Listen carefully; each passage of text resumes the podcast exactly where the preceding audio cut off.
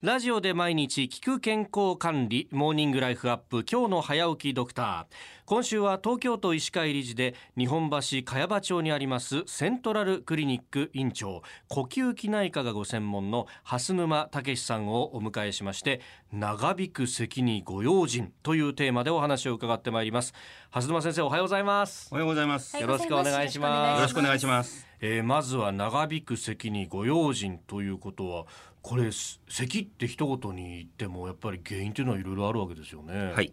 一番困るのがええ結核とかあ肺炎とかあはい。癌とか。うーんで通常あの我々は3週間以上続く咳をはい。長引く咳というふうに定義しておりまして、ほう三週間。はい。うーんあのまず3週間以上続く方ははい。レントゲンを取らせていただいてえ結核とか肺炎とか癌とかーはい。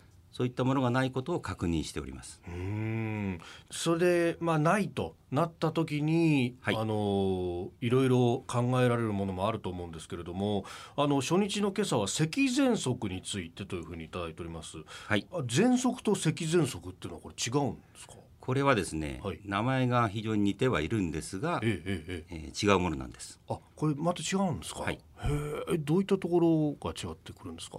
咳喘息はですね、はい。まあ、咳が長引く咳だけずーっと出てる状態で、うーん。まあ、きっかけは風邪をひいたりいろいろなことがあるんですけど。はい。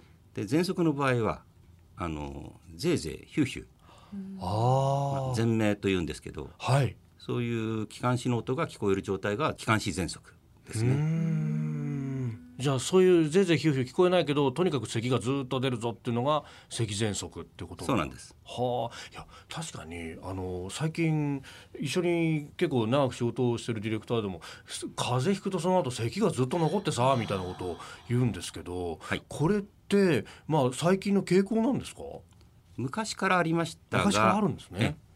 ただまあいろいろ原因もありまして、えええええ。あの風邪ひいた後にまあ感染を契機としてえ、はい。まあ、咳が続く方もいるしええ。もともと体質でアレルギーがある場あ合。あはい。もちろんアレルギーがない場合でもこの病気は起こります。治療というのはどういうふうに行われていくんでしょうか？あの実は咳喘息と気管支喘息は違うもんだとさっき申し上げたんですがはい。大体治療は一緒であおーそうなんですか。一番有効なのがステロイドの吸入薬ですね。はアレルギーが原因の場合はそのアレルギーに対する薬などを使う場合もあります。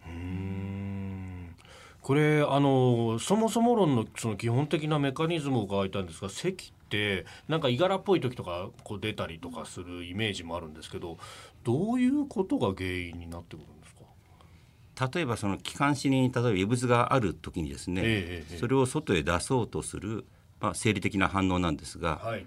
まあ、場合によっては過敏に気管支が過敏に反応してずっとそういう症状が続く場合があります。うちの妻や息子を見てると寝てる時に結構寝寝入り花というか寝る前ぐらい横になると出てることが多いんですけどこうやってなんかやっぱり原因があるんですか？それはなかなか難しくてですね。ええ。ええええ夜中になるとはい。自律神経の関係で気管支が狭くなりやすくなってあ喘息の方はそういうことが多いんですけどそれとあとですねうん。耳鼻咽喉科の領域になるんですけどはい。副鼻腔気管支症候群という病気があっては仰向けに横になると、あはい。例えば副鼻腔からの鼻水が喉の奥に垂れてきて咳が出る場合もあります。あの私花粉症の時期とかそれなんか鼻水が垂れてきてみたいなのたまにありますね。はい。はただ慢性副鼻腔炎がはい。元にあるとですね、えええええ結構ややこしくてえややこしい。